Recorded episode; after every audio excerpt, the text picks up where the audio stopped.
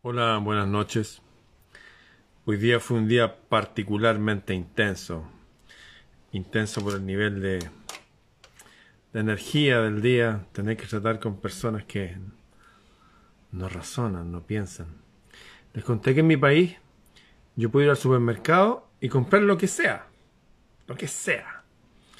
Pero si compro una pequeña botellita de cerveza en miniatura, me piden mi carnet de identidad. ¿Cuál es la razón de eso? No hay razón. Y hoy día fui al correo a enviar unos certificados, unos documentos. Hago mi cola de media hora, saco mis números, como, todo un protocolo. No, es que no lo podemos atender. ¿Por qué?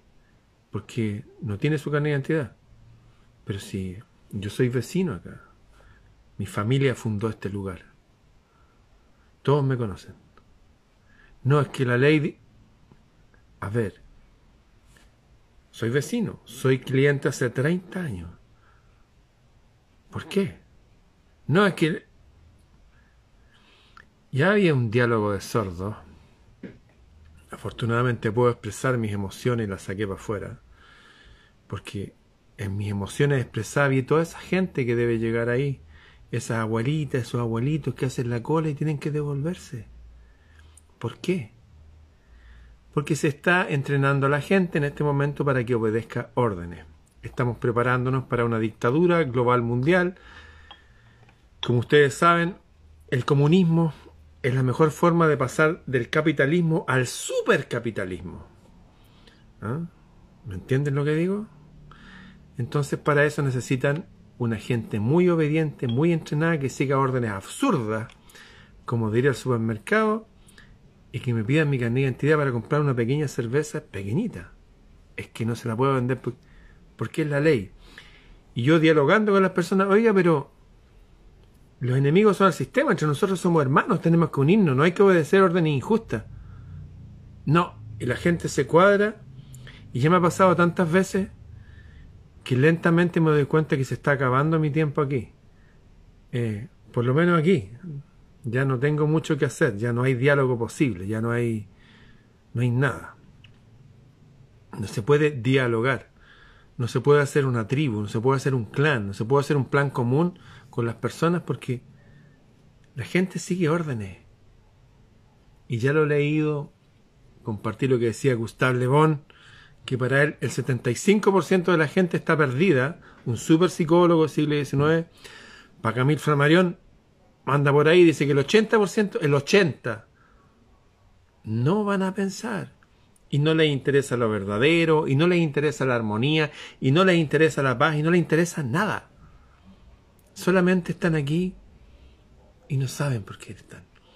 Pero apenas sale una persona arriba que les da órdenes, las van a cumplir.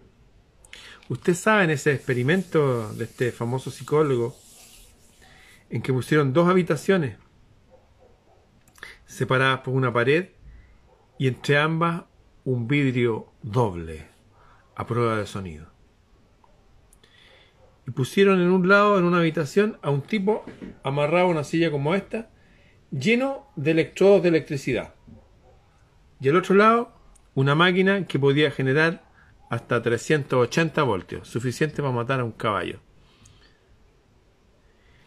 Y en la parte que generaba la electricidad, traían personas comunes y corrientes y le decían, estamos haciendo un estudio para ver cuánto aguanta el cuerpo humano la electricidad y bla, bla. Era mentira porque el aparato no generaba nada. Y al otro lado había un actor. Pero un actor que clamaba por su vida. Que le decía, no, por favor, no. Y los tipos de acá le daban corriente porque seguían las órdenes. Finalmente ese experimento, el experimento de Milman, lo pueden buscar, reflejó que el 80% de las personas van a seguir órdenes. No importa que la orden sea matar, violar, arrebatar las vidas de otras personas, niños, mujeres, huérfanos. La mayoría de las personas son así. Los Homo sapiens están en extinción. Ya lo he vivido muchísimas veces. En extremo, muchísimas veces. Así que frente a eso, ¿Qué hacer? ¿Qué hacer si la mayoría no va a pensar? Ayer tuve una reunión con la doctora Brandolino por estas cosas del destino no, no, no se grabó. Pero hablamos harto. Fue una buena conversación, profunda. Finalmente, lo que puedo compartir, y uniéndolo también a mi conversación con mi amigo sabio Siley Mora, es que lo único que podemos hacer es ser personas íntegras, uno, apegarnos a las tradiciones de nuestros ancestros y seguir caminando, soldados, avanzar. Ya va a pasar este tiempo. Bueno, ya hablamos de que ya se están creando unas nuevas cepas de esta cosa que vivimos. La nueva se llama Perro del Infierno y ya apareció en esta zona donde todos usan, tienen los ojos así, donde vienen los celulares, ya está ahí.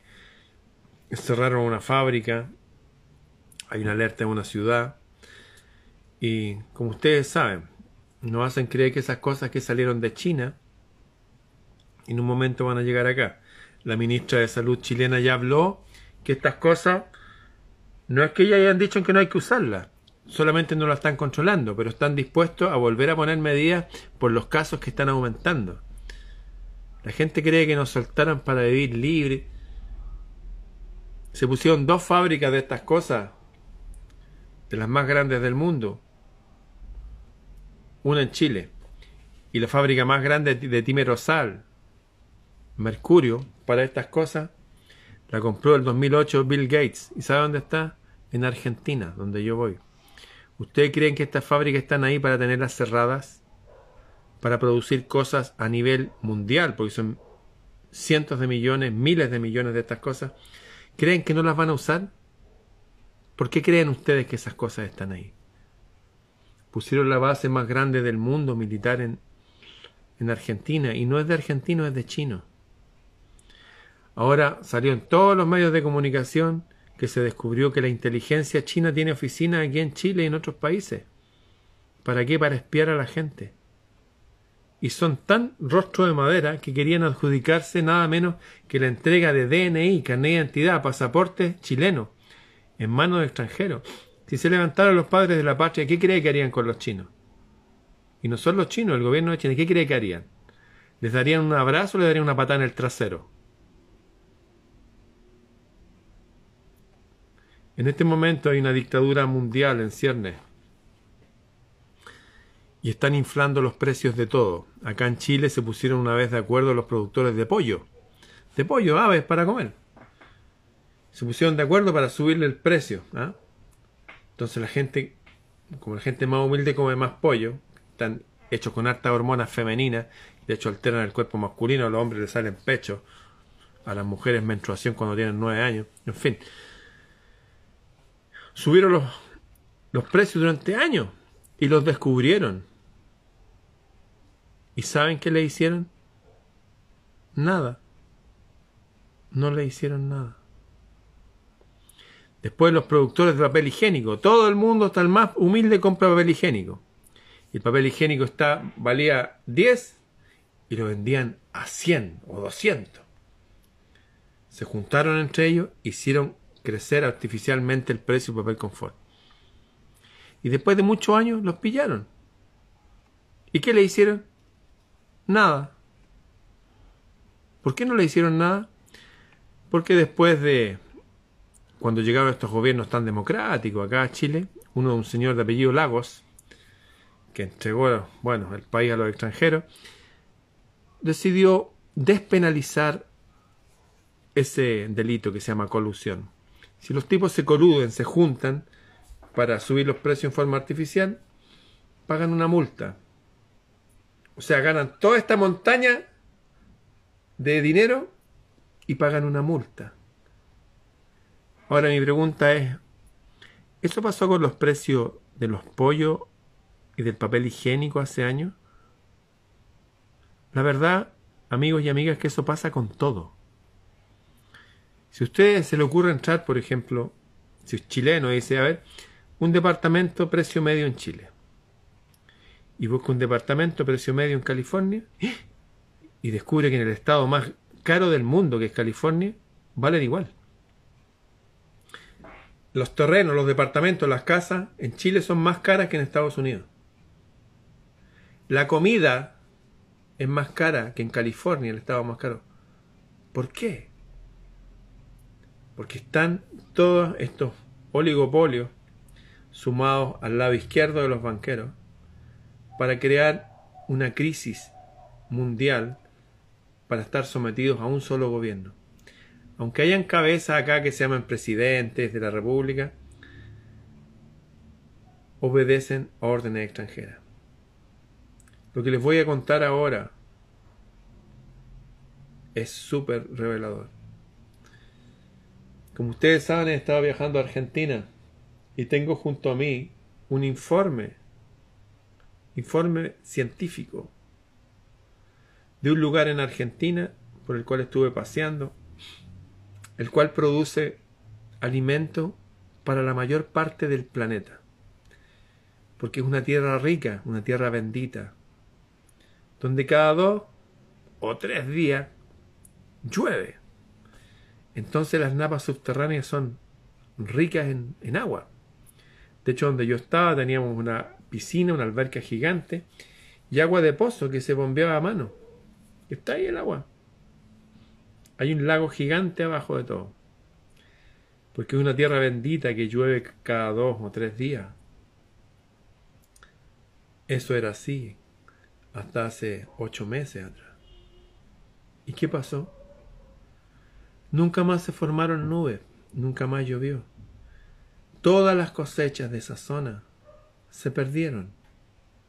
¿Por qué? Como ustedes saben, los argentinos son gente súper inteligente, en extremo. Tienen varios premios Nobel de medicina porque la universidad ya es gratuita hasta el día de hoy. Claro, no es para todos. Es para los que tienen cabeza para eso y corazón. Bueno, resulta que vieron, empezaron a darse cuenta que 30 o 40 veces al día pasaban aviones hasta en la madrugada tirando unos chorros blancos que claro, cuando el avión está a mucha altura, efectivamente el vapor de agua que sale por el escape del avión se cristaliza y forma hielo y se ve una estela blanca, pero a mucha altura. Pero no a esas alturas de ahí. Así que empezaron a juntar información y hicieron un contacto con la Fuerza Aérea Argentina para decirle, oiga, llevamos meses sin lluvia, sin agua. Sin embargo, vemos aviones que pasan todos los días, hasta 40 veces al día tirando algo que al parecer no deja, no deja que se formen nubes. ¿Se acuerdan cuando éramos niños y dibujábamos una casa y las nubes eran así? Bueno, esas nubes son las que generan agua, ya no hay. Se descubrió en los años 30 por ahí que con bromuro de plata, con una con un químico se formaban nubes de algodón. Pero resulta que hay otros químicos que no dejan que se formen las nubes de algodón. Y tiran esos químicos ahí. Y le preguntaron a esta persona de la Fuerza Aérea, oiga,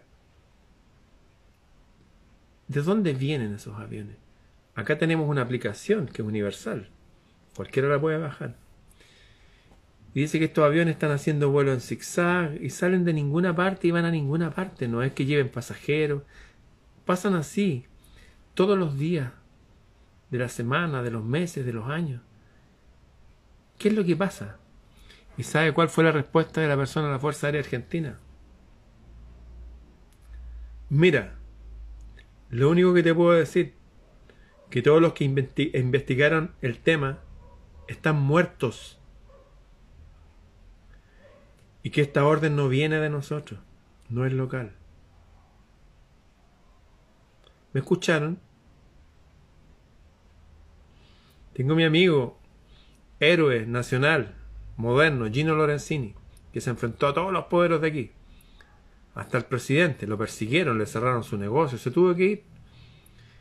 Y estaba en Europa, en un país, con su mujer, y vio la misma cuestión. Vio la aplicación, averiguó, y le dijo a su mujer, vámonos de aquí. Y se fue a otro país, a un paraíso, en Asia, perdido en otro lado. ¿Y saben qué pasó? estando en la playa de un país idílico, pasaban los mismos aviones tirando la misma cuestión. Mi amigo le dijo a su mujer, ¿sabes qué? No hay dónde ir. Así que se vinieron a Chile. Me traje un informe climatológico de prohibición de armas. Me traje un estudio de las aguas, de las pocas lluvias que se han formado en Argentina al caer. Estroncio, bario, aluminio. ¿Sabe lo que producen esas cosas? Daños neurológicos en los seres humanos. Mis amigos allá que tienen animales y todo eso se dieron cuenta cuando era excesivo, se formaba como un polvo sobre la hierba. Las vacas, los caballos no se las comen. Pero ¿cómo si un polvito así nomás? No se los comen. Estamos en un mundo raro. Controlan el clima. Controlan la política. Controlan la economía. Inflan los precios de todo. Por ejemplo, insisto, si usted toma leche en su casa, y como en mi país la leche vale 10 centavos de dólar, el que la produce, y acá en Santiago la venden a más de un dólar. Hay un tipo que gana el mil por ciento. ¿Por qué? ¿Por qué debe ser así? Dicho de otra forma, los sueldos de las personas en comida, con el 10% de lo que gastan en comida podían surtirlo perfectamente. Pero hay un 90% que se los dan a toda esta gente que controla el mercado, todos los usureros. Usura, un pecado condenado por todas las religiones, menos por una, que la fomenta. Estamos en un mundo raro. Hoy día fui a enviar un documento y no pude enviarlo porque no tenía mi carnet de identidad. Y fui a mi barrio. La gente me conoce. Sabe quién soy. Porque me ve ahí, he estado hace 30 años mandando y recibiendo cosas por el correo. Nos conocemos. Pero no existe esa vida de barrio. Nos están dividiendo y ya ganaron. Esto es como el Señor de los Anillos cuando los orcos tomaron la ciudad blanca. Quédense con la ciudad, nosotros nos vamos a retirar a otra ciudad que tenemos de refugio. Así están las cosas. ¿Qué hacer entonces? Bueno, lo primero es reconocer la situación. Y lo segundo, que es extracto yo de, de mis conversaciones con mis amistades, es que esto es una guerra invisible. Y van a continuar. Y van a continuar. Me parece súper extraño que el brazo izquierdo de los banqueros se esté apoderando de toda Latinoamérica. Y junto con ello todos esos movimientos para que desde la infancia confundir a los niños, haciéndolos elegir su sexualidad desde que tienen cinco años, llevando travestis y gente así a hablar a los colegios. ¿Por qué? ¿Por qué? ¿Qué está pasando? ¿Y los padres qué hacen? Nada. No hacen nada. Hace rato que les cercenaron los elementos intelectuales y emocionales para enfrentar la realidad. A la gente le pareció raro que yo le hablara fuerte a, las personas del correo, porque el chileno es así, se queda callado, grita desde el anonimato, tira una piedra, esconde la mano. Y eso está escrito, está en cartas de los antiguos próceres, la carta de Manuel Rodríguez a San Martín. Las personas son así acá. Y si uno saca la voz, ah, no, es que este tipo prefieren, piensan que es ser humilde, quedarse callado y que la gente haga lo que quiera y... ¿Dónde quedó la verdadera dignidad? ¿Dónde están los seres humanos? ¿Dónde está la humanidad, los homo sapiens? No están aquí. El experimento de Milman refleja que el 80% de las personas se van a traicionar a sí mismos y a los demás. Lo mismo dice Gustave Le Bon en su libro de Psicología de las Masas. El 75% de las personas no contamos con ellas. Y lo mismo dice el gran sabio Camille Flammarion. ¿Qué decía Jesús? Decía que no confiaba en la gente porque sabía lo que había en sus corazones.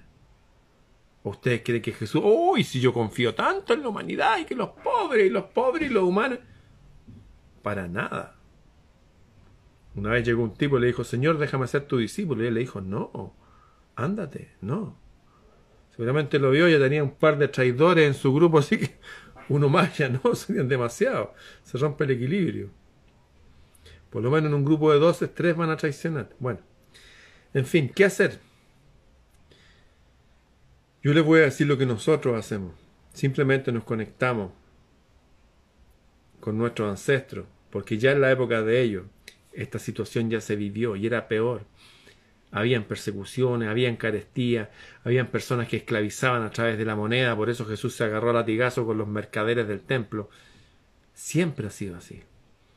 Lo que pasa es que ahora es más evidente. Ahora tenemos más medios de comunicación. Ahora gente como yo o como ustedes podemos compartir información. Pero ¿significa que la gente está comprendiendo la información?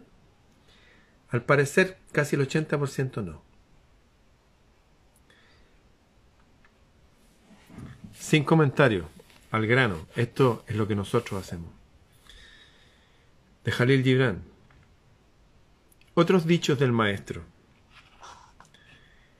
Yo he estado aquí desde el principio y estaré hasta el fin de los días, porque mi existencia no tiene límites. El alma, el alma humana es sólo una parte de la antorcha encendida que Dios separó de sí al crear el mundo. Somos algo que salió de algo más potente y va a volver a eso más potente. Esta vida tiene un término y todos nos vamos. De aquí hasta ese día vamos a sonreír y vamos a avanzar. Si pensamos en cambiar esta escuela como está, que se llama el planeta Tierra, vamos a perder el tiempo. Si nos dedicamos a querer convencer a toda la gente que nos entiende, no va a pasar nada. Si queremos que nuestra comunidad, toda la gente sea amable y nos sonría, no va a pasar nada. El otro día hicimos un experimento, fui con mi amigo Christian Díaz, el doble de Bon que me estaba ayudando aquí con arreglar mi patio. Dije, vamos a comprar unos sacos de escombro, para echar los escombros que vamos a sacar. Y vamos a comprar. Y fue evidente, nosotros estábamos conversando, sonriendo y todo. Y la gente así. Ah, el señor de los anillos, los orcos. Y llegamos a la ferretería. ¿Qué quiere? ¿Usted cree que un buenos días? Hola, ¿cómo está? ¿Qué quiere? Como que me van a hacer un favor. Y mi amigo, que es músico, es sensible, me miró y como, wow. Y el otro tipo ahí, ah, ah. Y yo justo le estaba contando a mi amigo de Argentina que fui a un negocio de barrio y la gente, hola mijito, qué sé yo, jajaja, mire y esto y pruebe esto otro. ¡Wow! ¡Qué diferencia! Espiritualmente distinto. Y le dije a mi amigo delante de ellos, esto ya no se ve. Acá la gente nos saluda, acá todo... Ah". Eso está pasando, esto es una guerra espiritual. ¿Qué hacer? Somos parte de una antorcha, de una divinidad, una semilla de divinidad, una esencia divina que está aquí y va a volver allá. Y aquí vino acá a aprender, porque si no viéramos lo bueno y lo malo, seríamos absolutamente como en el jardín del Edén, que no tendríamos idea de nada. Seríamos como Siddhartha Gautama, el Buda, antes de salir del castillo de su padre, viviendo una vida artificial, como zombies, zombies buenos, pero zombies al fin y al cabo gente que no piensa, que no decide, que no tiene carácter, no tiene voluntad, no es capaz de levantar su voz. La gente se alteraba porque levanté mi voz, por la injusticia. Ellos no levantan la voz ni por sus hijos. Están pervirtiendo a sus hijos y no van a hacer nada. Se van a justificar, van a mirar para el lado. Yo he estado aquí desde el principio y estaré hasta el fin de los días, porque mi existencia no tiene límites. El alma humana es sólo una parte de la antorcha encendida que Dios separó de sí al crear el mundo. Aconséjense ustedes unos a otros, porque en ese consejo radica la liberación del error. Eso, compartir. Oye, me pasó esto. Ah, mira, hagámoslo de esta otra forma la próxima vez.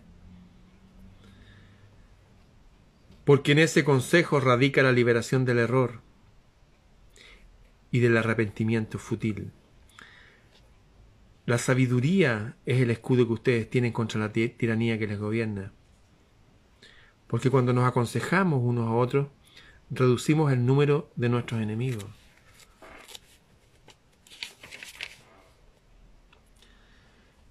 El que no pide consejo es un atolondrado, su reflexión lo ciega para la verdad y lo hace perverso y peligroso. Esta gente obedece órdenes. Puede ser la empleada de un almacén miserable. ¿Se acuerdan? Les conté cuando recién había que ponerse estas cosas. Yo fui y a comprar pan y le dije, pero esto no sirve de... No, tiene que ser una mascarilla 191 y me dijo hasta la sigla. Una mujer que apenas sabía, no sé, leer. No es que tiene que ser tan mascarilla. Pero no me va a vender. Van a ir un toque de queda en cinco minutos. Necesito pan para el desayuno. No, no lo voy a vender. Ese nivel de miseria humana me rodea aquí en mi país. Y no son pocos. Hay gente Buena, deberá haber. Claro que sí, pero son la minoría, como lo dijo Milman, Gustave Le Bon, Camille Flammarion. Jesús no confiaba en la gente. Se está polarizando la humanidad. A través de esta presión de estos gobiernos mundiales se ve quién es quién. ¿Quiénes son humanos de verdad? ¿Qué hay en su corazón? Toda esta gente que obedece órdenes son los mismos tipos que en toda dictadura asesinaron, violaron y mataron gente inocente. Como en China, que asesinaron a 100 millones de personas. El engendro espiritual de esos demonios ya está en mi país. Lo veo a diario, lo percibo, lo huelo. ¿Ustedes no lo ven? Una vez que hayas comprendido claramente un problema, afrontalo con resolución tú, porque eso te va a hacer fuerte a ti. Todos estos consejos de los antiguos maestros no son para la humanidad, son para el individuo, para que los practique y que entienda, como nos dijeron, que este no es nuestro mundo. No es nuestro mundo. Y para sobrevivir a este mundo tenemos que ser astutos, inteligentes y fuertes. Y denunciar la injusticia cuando haya que denunciarla, pero no quedarse pegado en eso. ¿O ustedes creen que todos los días Jesús andaba con un látigo ahí enfrentando al... No, fue una vez, ¿no? Otras veces se a los líderes religiosos que están podridos hasta el día de hoy. Y políticos, ¿qué decir de los políticos?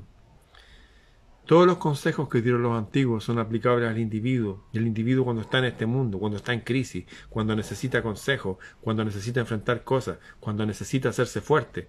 ¿Por qué necesita hacerse fuerte? Porque a veces nos vemos debilitados frente a lo poderoso del enemigo, si son la mayoría. Una vez que hayas comprendido claramente el problema, afrontalo con resolución, porque eso es lo que te va a hacer fuerte. O sea, los problemas están para hacernos fuertes también. Claro que sí. ¿O usted cree que todavía estamos resolviendo problemas de contar manzanitas como en el primer año de preparatoria? No, pues estamos en los problemas reales. Enfrentarse con otros humanos, la injusticia. Solicita el consejo de los antiguos, porque sus ojos han mirado a la cara de los años y sus oídos han escuchado las voces de la vida.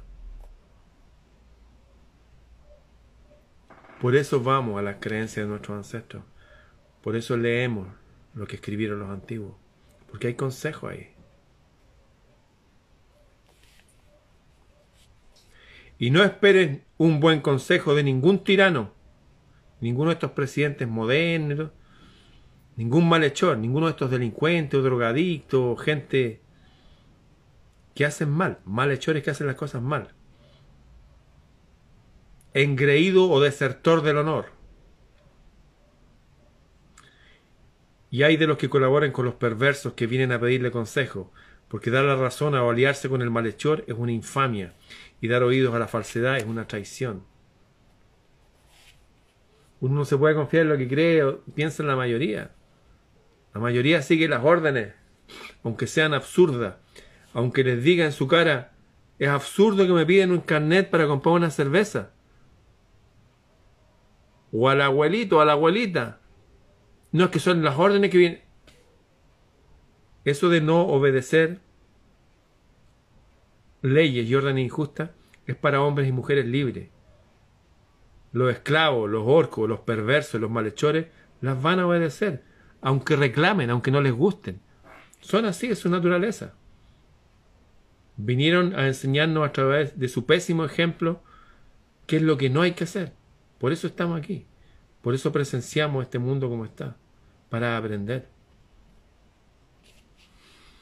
Mientras no esté dotado de gran conocimiento, criterio certero y profunda experiencia, no podré considerarme consejero de los hombres.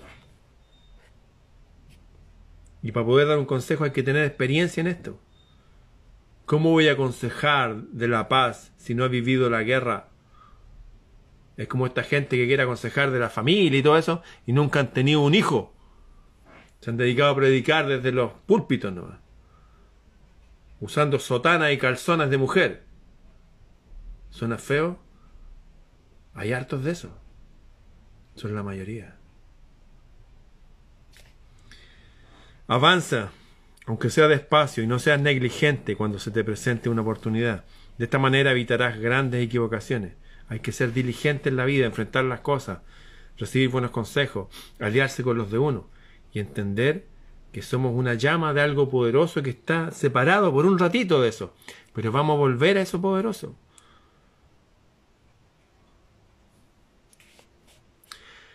Amigo, amiga mía, no seas como el que se sienta frente al fuego y ve cómo éste se consume, intentando en vano soplar las cenizas muertas. No te rindas, ni te entregues a la desesperación, porque lamentar lo irremediable es la peor de las flaquezas humanas. Tranquilo, avancemos, todo va a estar bien, pero hay que pasar por estas cosas. La guerra continúa, esta guerra invisible que empezó hace eones y recrudeció hace tres años, no ha terminado, terminó una batalla. Ayer me arrepentí de lo que había hecho y hoy comprendo mi error y el mal que atraje sobre mí al quebrar mi arco y destruir mi aljaba, dice un tipo guerrero. Te amo, hermano, hermana mía quien quiera que seas, no importa dónde estés. Lo mismo si adoras a Dios en una iglesia, que si te hincas de rodillo en un templo, rezas en una mezquita, le hablas al sol, al cielo, a los árboles en un bosque. No importa quién sea, te amo. Tú y yo somos hijos de una sola fe, porque los diversos caminos de la religión son dedos de la mano amante de un solo ser supremo. Esto me lo dijo mi padre, y yo pensé, este viejo no tiene idea de nada. El viejo era un sabio, tenía toda la razón. He visto gente noble entre los musulmanes, no poco. Judíos también. Bueno, ortodoxo, bueno, gente del pueblo evangélico, gente noble y poderosa. Y de toda esta iglesia, adventista, testigos de Jehová, mormones, gente buena. Tengo un gran amigo, obispo mormón, Sergio Cornejo Rivera, gran compañero de aventuras cuando éramos adolescentes. Hay gente buena en todos lados, pero son la minoría. Y en las calles, y en las plazas, y en los negocios, también son la minoría. Así que es normal encontrarnos con gente que no piensa y chocar con la injusticia y lo absurdo del sistema. Te amo, hermano, hermana mía, quien quiera que seas, no importa dónde estés. ustedes, ahora aquí, que están en Argentina, en México, en Europa, en Paraguay, en Bolivia, en los pueblos perdidos por ahí, en una cárcel como una vez me escribieron y les mandé unos cursos de ajedrez para que jugaran. No importa dónde esté. Te amo. Quien quiera que seas. Lo mismo si adoras a Dios en una iglesia, que si te hincas de rodillas en un templo, o rezas en una mezquita, o hablas con el cielo, las estrellas y los árboles en el bosque. Da lo mismo. Tú y yo, todos nosotros, somos hijos de una sola fe en este mundo oscuro. Porque los diversos caminos de la religión son dedos de la mano amante de un solo ser supremo, mano que se extiende a todos y ofrece la plenitud del espíritu a todos y está deseosa de recibir de todos la paz de todos. La divinidad ha concedido un espíritu con alas para que vuelvas a surcar el firmamento, el espacio del amor y de la libertad. No es por tanto una pena que te arranques a ti mismo tus propias alas con tus mismas manos y tenga después tu alma que arrastrarse como un insecto sobre la tierra. Alma mía, vivir es como el corcel de la noche. Cuanto más rápido sea su carrera, más pronto llegará el día. No hay que arrancarse las alas, hay que fortalecerla y hay que elevarse por sobre la contingencia, sobre la cotidianeidad. Es normal enojarse. Son normales muchas cosas, ver y injusticia y vivirla. Pero hay que volar por sobre eso. Y tal como el corcel de la noche, hay que ser fuerte y avanzar, porque pronto va a llegar el día y pronto nos vamos a reunir con nuestra verdadera tribu, nuestro verdadero clan, nuestro verdadero linaje. De aquí hasta que llegue ese día, vamos a estar todos juntos bien, nos vamos a unir al cielo y vamos a recibir consejos entre nosotros, cada uno con lo suyo. Cada uno tiene que saber tener una tribu. Tribu viene de tres. Por lo menos tres personas que se pueden aconsejar, salir. Eso, no hay que estar solo en estos tiempos. Hay que saber crear tribu. Y la reunión de tribus forman un clan. Y nuestro clan no tiene fronteras geográficas, ni políticas, ni raciales. Donde quiera que haya gente, si adoras en una iglesia, si te hincas de rodillas en un templo, si rezas en una mezquita, si estás en un bosque, no importa dónde estés, formamos un solo constructo, un solo espíritu, unidos a la divinidad. Bien, hablar con la divinidad, comprender, tener paz y que mañana sea un mejor día para todos. Hasta mañana.